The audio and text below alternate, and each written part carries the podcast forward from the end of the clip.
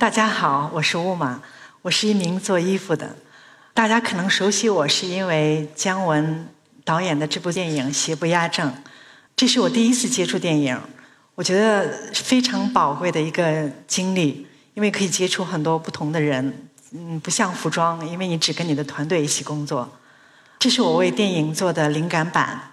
周韵的这个形象是一直我寻找的一个女性形象，我觉得她果敢。美丽、坚决、自由、神秘，我觉得这个这个女性形象其实一直贯穿在我的设计的当中。这我想用我自己的方式去对这种女性表达一种我对她们的赞美跟探讨。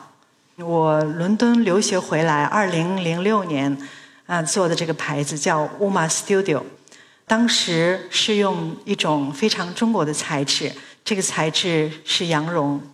三年之后，二零零九年把它更更名为乌帽王。为什么更名？是因为当时就是英国的代理商给了一个建议，说呃乌帽王可能会很明显的，就是暴露你的中国设计师身份。因为当时在西方人的眼里，没有中国呃设计，只有中国制造。但是三年的就是不甘，还是让我把这个乌马 Studio 变成了乌马王。这个是刚刚开始的那个工作室的一个场景，打板师那个时候是趴在地上打板的，这个场地非常的局促，他每次不停的抱怨，就说让我帮他买打板台，可是我的想法是可能做不了多久就关门收摊儿，我觉得买来家居要处理很麻烦，所以他趴着差不多打了一年多的板，这是我的第一个系列。当时我们对羊绒的这个认知，就是妈妈手里的那个普通的基本的羊绒衫，没有设计。那我就想用这种材质去做一些尝试。这个尝试大家可以看到，这个裙子是手钩的羊绒的手钩，还有这个围巾，我把它切断成小条，然后再拼起来。当时尝试着想用一些更有意思的方式，那我就把一些印花印在了羊绒上面。这个当时就选了一个啊女人头跟甲壳虫，当时也不知道为什么想起来把这两种材质在一起，但是我觉得放在一起它特别前卫，特别当代。这个材质我不仅用在印在了一个羊绒上面，我还印在了真丝上面。接下来有了衣服，那接下来我们要考虑啊如何去销售它。那但在当时国内的这个销售模式都是寄卖，就是没有买断，所以说整个。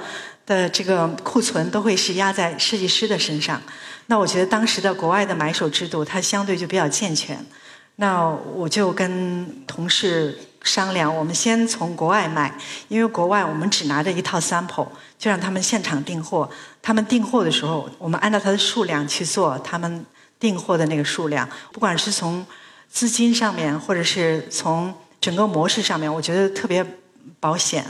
当然，在这个之前，第一个系列的时候就已经有国外的客人在订了。这家店是在莫斯科。当第二年的时候，他们就没有来修 room，所以我二零零八年的时候去了莫斯科。这个翻了很久才翻到这张照片儿。这个是在红场上的一张照片儿。那时候我觉得我眼睛里还充满了对服装的热情跟希望。这个百货公司叫 Zoom，就是我们第一个系列就是卖在这个里面。那我们背着衣服就想他没有来，我们可以送货上门，让他在他自己的国家去选。嗯，可是我们被委婉的拒绝了，因为是二零零八年的金融风暴，他们的预算跟整个的商业流程都发生了改变，所以我们就没有推销成功。再从这个嗯商店回到我们住宿的那个路上，我们经过了一家。非常棒的买手店，那个买手叫叫 Liz。当时我记得整个橱窗里面都是我非常崇拜的一些大师的作品，比如说比利时的六君子，或者是呃 Rick Owen，还有一些啊非常小众的设计师的作品。左边这个女孩就是我二零零八年一起去的这个同事，她负责销售，她就说我们既然来了，可不可以去敲敲其他的人家门？但是我我我是一点信心都没有，我说不可能的，你你没有看到里面都卖什么牌子？我觉得我不能丢这个人，你要过去，你自己你自己可以去敲门。他说，其实乌玛你很有才华，可是你最大你身上最大的一点是对自己不够自信。就是你为什么都都没有尝试就把就否认自己就把这个门关上？那我说这个让我迈出这一步很难。那我看到你怎么样去敲门？于是他穿过马路，我记得那那天那个马路特别宽，嗯，特别冷。我躲在另外一边马路的这个树的后面，去看到他走进去，就走到门口，他敲门，然后有个人门开打开。就说了两句话，就把箱子扛起来，就走到店里去了。他回头向我招手说：“可以进来了。”我当时都不相信那一幕，居然真的是把这个门敲开。那进去之后，我看到一个非常优雅的一个店店主。这个店主后来才知道是一个是一个当地很有名的足球明星的太太。中间这个照片就是这个店主的照片。进去之后呢，我们把开箱子打开。嗯，当时订了十九件衣服。其实我今天想说这个故事，这个不是十九件衣服。我觉得其其实更重要的是让我知道，首先要学会敲门，因为没有人会猜你的背后的诉求。一定要先敲门，开不开门是他的事情。我们第一个动作要做出来，我觉得才能知道后面发生什么。那当天晚上为了庆祝这个十九件衣服，我们去了。啊，莫斯科非常有名的餐厅，看了天鹅湖，我觉得这十九件衣服的钱全让我们给造光了，对，但是很开心，因为我觉得这个这个经历就会知道，我其实嗯很多事情是你自己把门关上了，我觉得是有些门不可能对你关一辈子，对。中间这个照片是今年他来订货的时候照片，每次来订货的时候。他都感慨一番，因为就是一起工作、一起合作已经十年了。右边的这张照片是二零零八年跟我一起去的这个销售的这个主管，满头白发了。我觉得其实十年来时间没有改变我什么，特别自信。对我觉得其实外国人还是不抗老，对对。呃，但是真的很开心，其实这么多年始终在一起。那在二零零九年的时候，我就受到那个中国 Vogue 的这个推荐。那个时候，当时只推荐了两个设计师，我是其中的一位，就是参加那个意大利那个 Vogue Talent。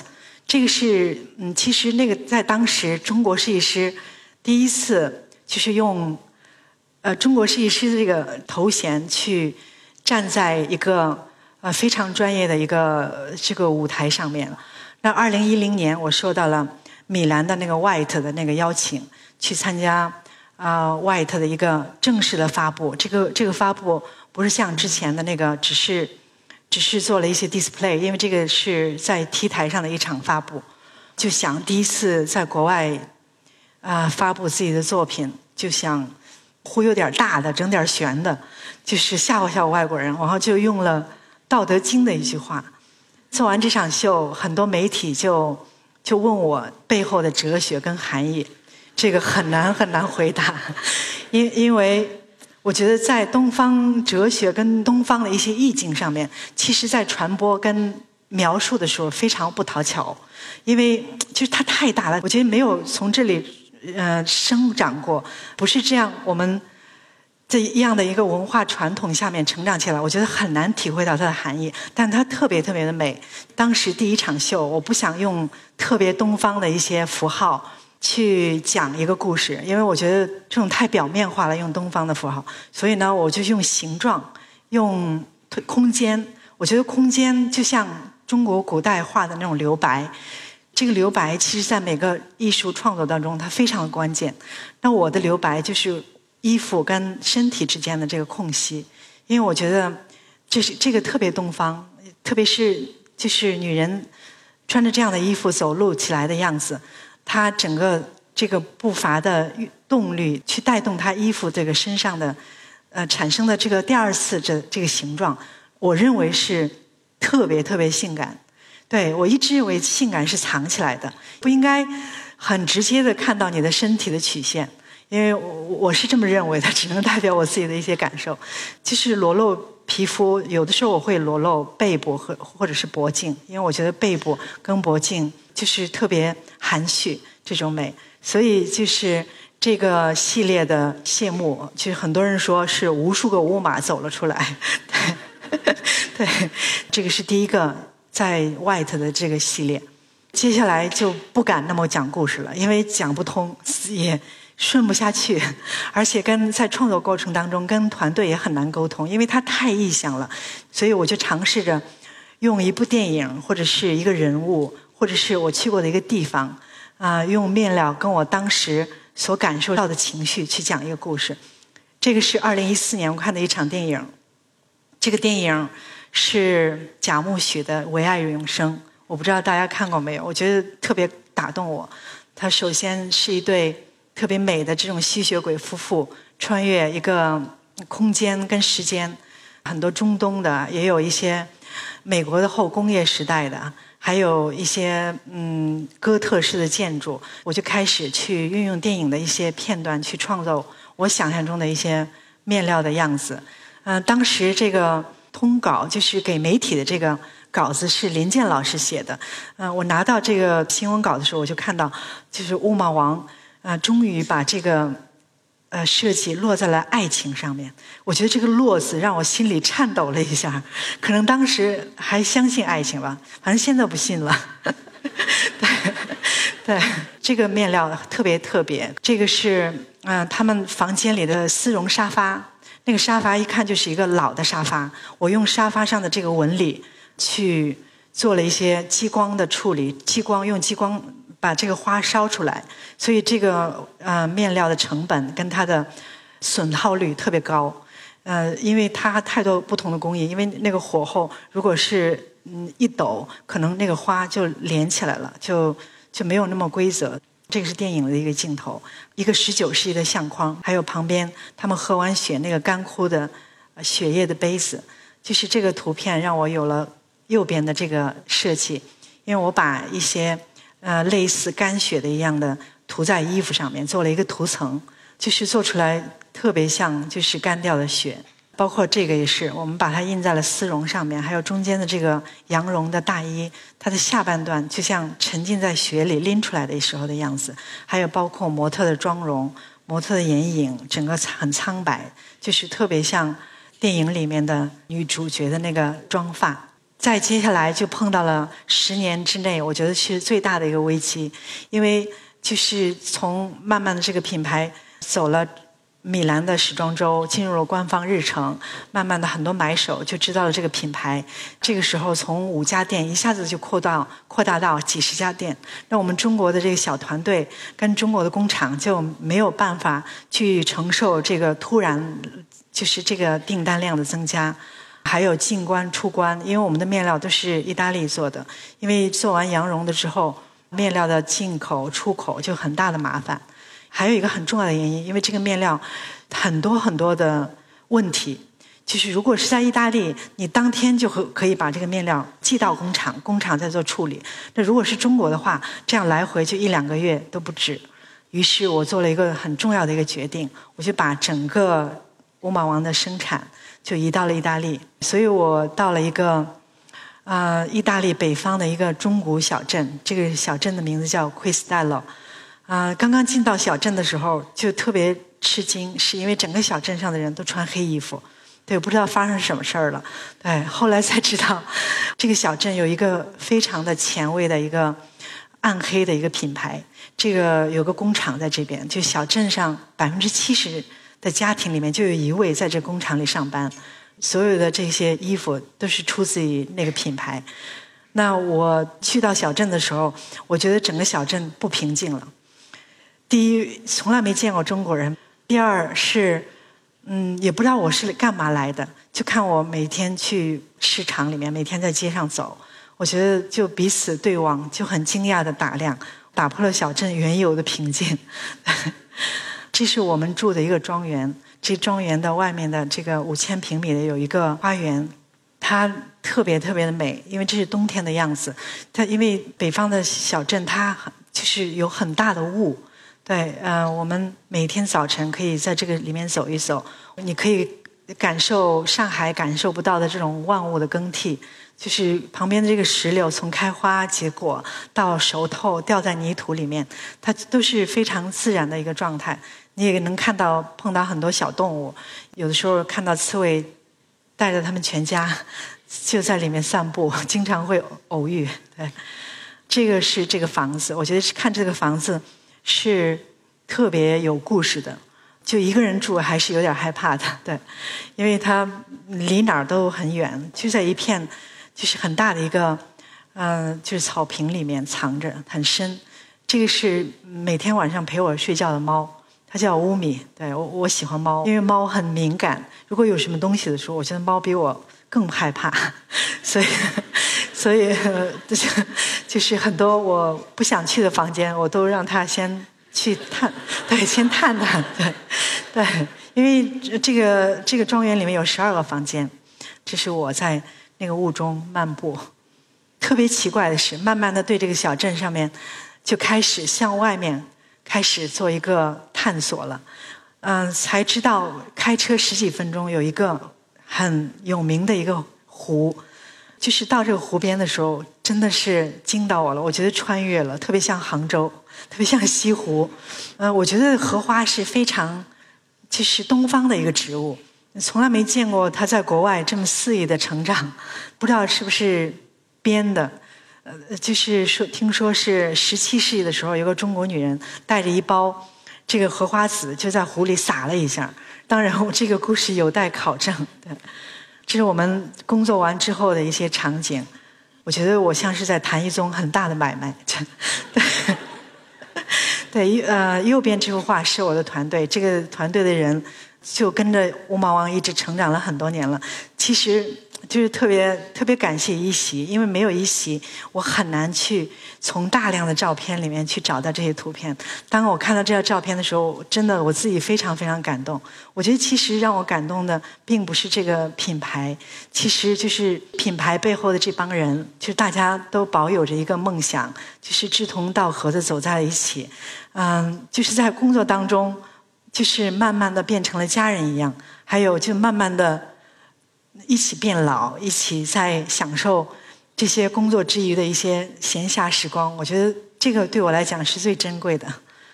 这个是就工厂的一些场景，这边是即将啊去生产的一个样衣。这个样衣的下面就是写了一些生产的要求。嗯，这个很多的工作方式让我对意大利人有了很大的一个改观。我没想到意大利人这么严格，特别像德国人。对。旁边是一个垃圾桶，这个垃圾桶呢，是我要求工厂把乌毛王每次的生产下来的那个碎料放在垃圾桶里面，就是把它集中在放在一个地方，因为做第二次的使用跟回收，我们尝试着做了很多很多不同的东西，当然还没有批量的生产，这个未来可能就是乌毛王的一条线。接下来是非常重要的一个系列，对乌毛王品牌来讲非常重要，因为我以我一直以为。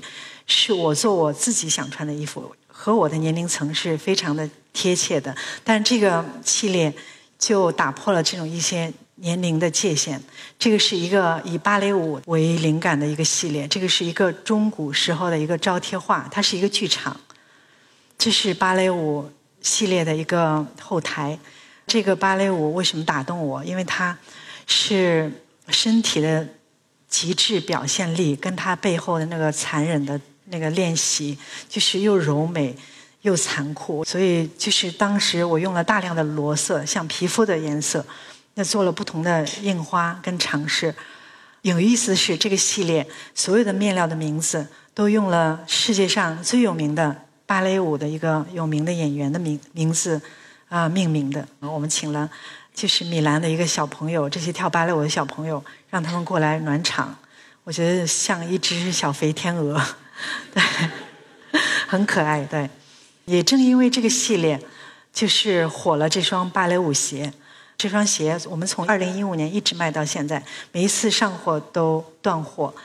正因为有了这么好卖，有了很多的呃抄袭，所以那个淘宝里面有很多假货，大家买的时候一定要小心。这个是七一七年的一个春夏系列，这是我去摩洛哥的一次旅途。这个我觉得小时候看三毛的小说，始终对沙漠、对北非就有一个憧憬，就带着这份愿望，我去了摩洛哥。当时记得特别清楚，一下飞机，就是扑面而来的那个热浪，跟热浪里面夹杂的那种食物的味道，还有就是蔬果的味道，还有就是羊毛的那些味道。因为我我我那个嗅觉很敏锐，我觉得这个嗅觉让我把所有的感官都打开了，就想迫不及待的去探索这个城市。那这个是一些清真寺的一些瓷砖儿。嗯，还有这是我去一个全部是卖地毯的一个街道里面，就是已经落到跟墙一样高，去找灵感。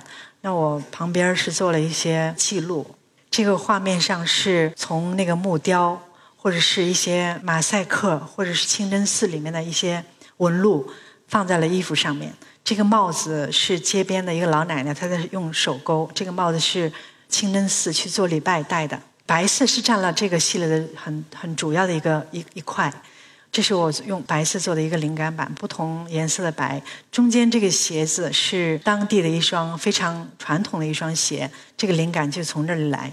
大家看到那个底是包起来的，是整块皮。后来才知道它是有功能性的，因为整块皮包可以在沙漠里走的时候，那个沙子不会进到鞋里去。啊，这个针织衫我也是。根据那个风吹的那个沙丘造成的纹理，用两种纱线做的一个尝试。特别有意思的是，我我选了一个老城区的一个精美的酒店。这个老城区的酒店，他打开窗、打开阳台看下去的时候，就是非常市井的这么一个画面。大家可以看到这个阴影，就是特别正中午十二点的时候的样子，有一些老奶奶在购物。嗯，可以看到，呃，蔬果什么青菜都随便的摆放在路上，就让我想想起小时候在农村里面跟我姥姥去逛市场的时候，也是这样的一个状态。右面的这个图片呢是，啊，当时那个就是喇叭里面在有有有一个长者在诵经，我不知道这个习俗，我记得好像每一天有五到六次这样的声音，每次大家听到这种声音，就开始往那个。清真寺那边，大家都不约而同的往那个方向走。这是他们走的时候，我觉得父亲带着儿子在走的这么一个状态。就我把我的照片去做了一些技术上的一些处理，就是我想表达的东西，把它提炼出来了。这我把那个洋葱把它提炼出来，就把旁边那个老奶奶的衣服变成了黄色，因为要配合我当时就是摩洛哥这个系列里面的主色调。这个是也是一个街道的画面，我把它整面墙变成了蓝色，因为我觉得在摩洛哥对我的感受就是蓝白，就是特别特别的蓝，就这个蓝就在阳光的照射下特别美，所以就里里面有大量的蓝色。右边刚才大家看到，其实这个父子穿的一身白色，我把它提提提出来变成了这个绿色跟蓝色，就特别有意思的是。为了保持这个画面的完整，我我在裁剪上呢，就是做了一些有意思的尝试。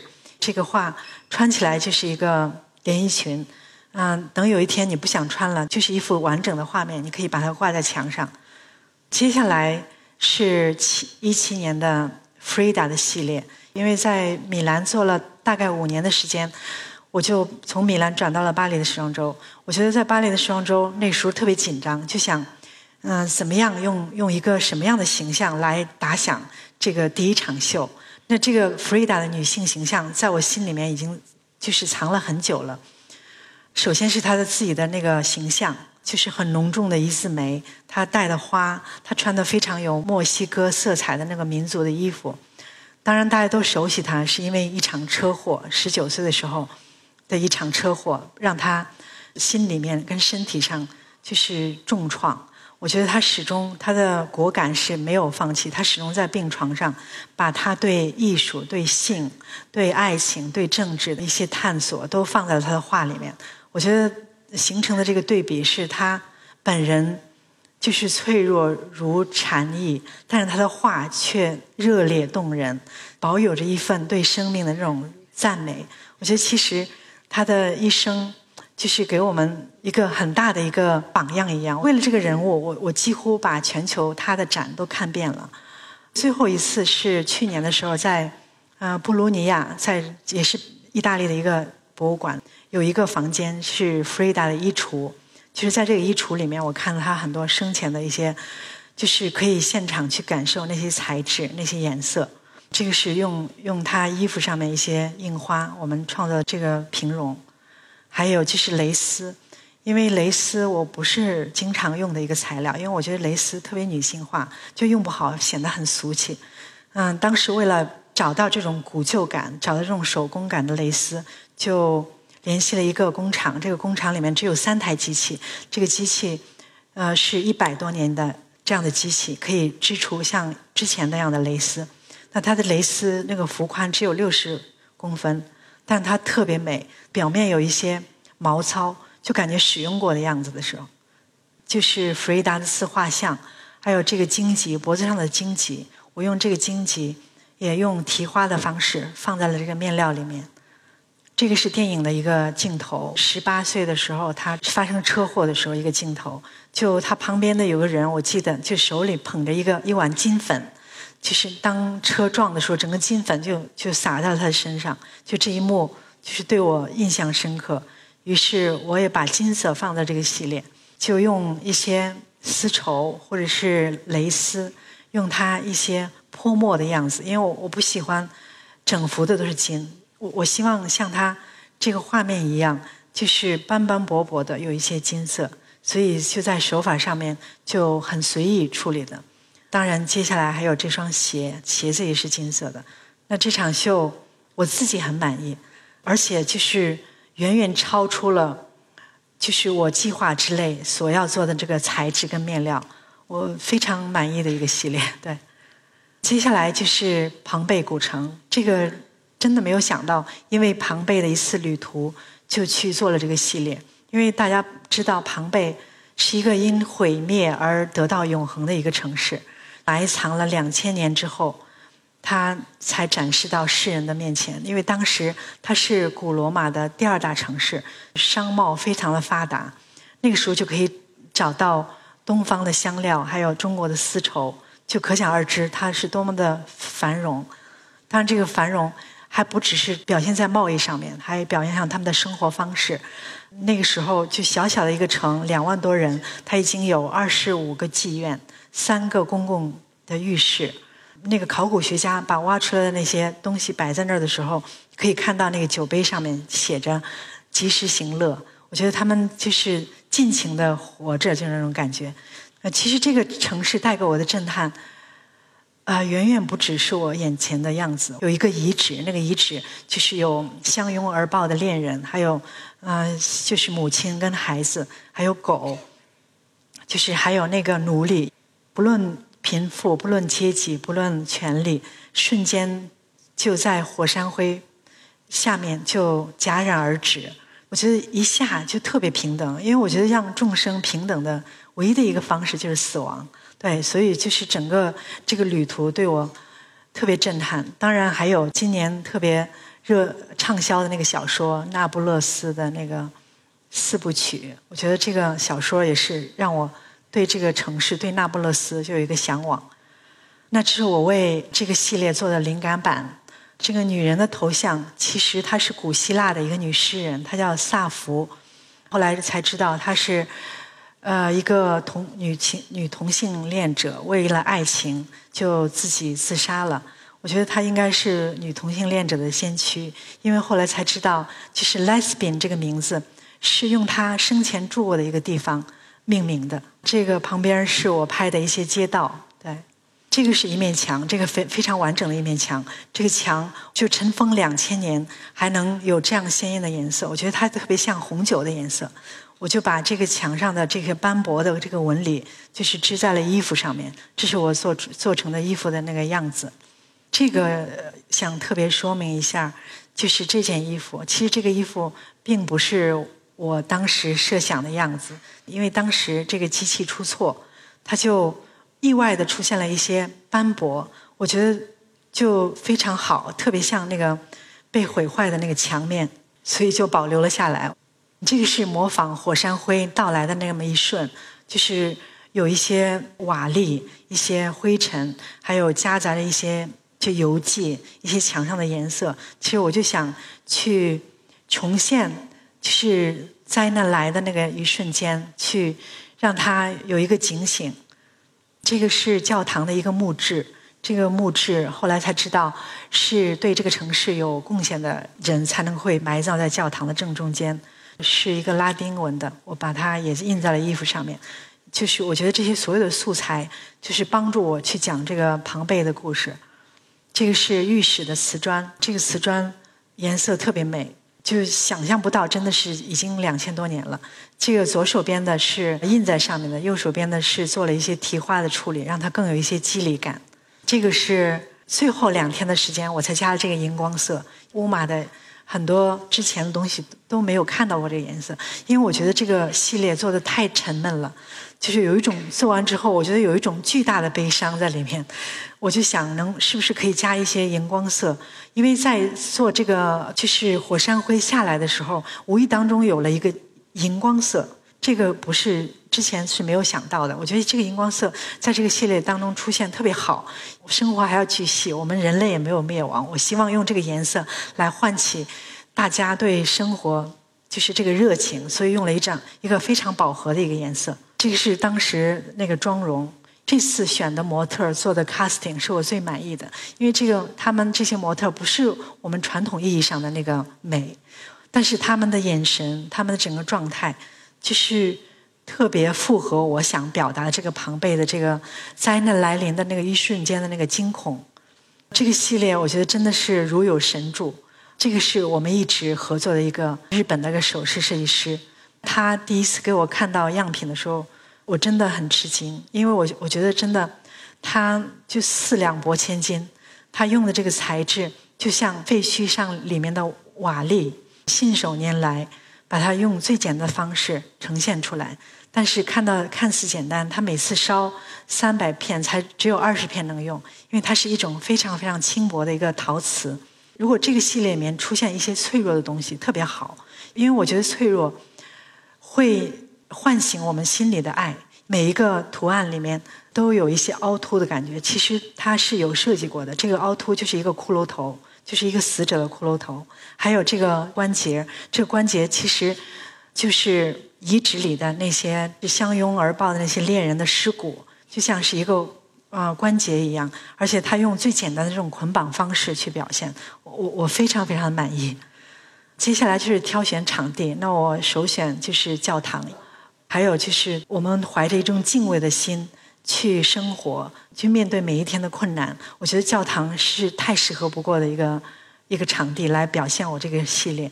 这个是后台的一个场景，我觉得这张照片我特别喜欢，因为像电影的一个画面。嗯，十年了，我觉得这个十年呢，啊，品牌一直按照我想象的模样成长，它没有大。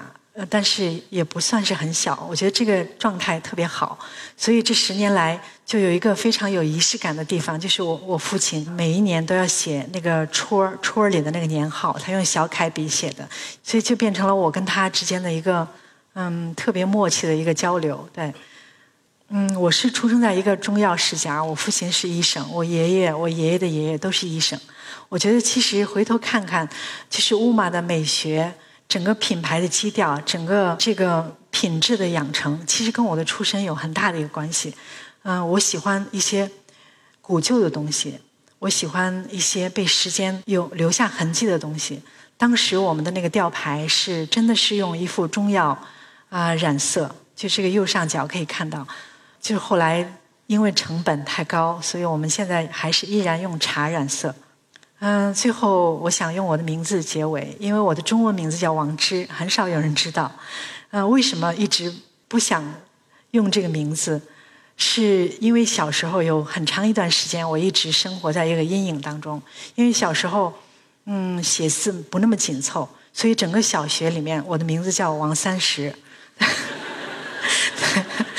对，呃，这真的，这每次哭着回家就抱怨让父亲改名，我我父亲就说你你长大一定会感激我的。但是我我我没法体会这个这个词里的意思，当然，随随着那慢慢长大、慢慢懂事，才知道父亲起这个名字，呃，是希望我的人生像我这个名字一样。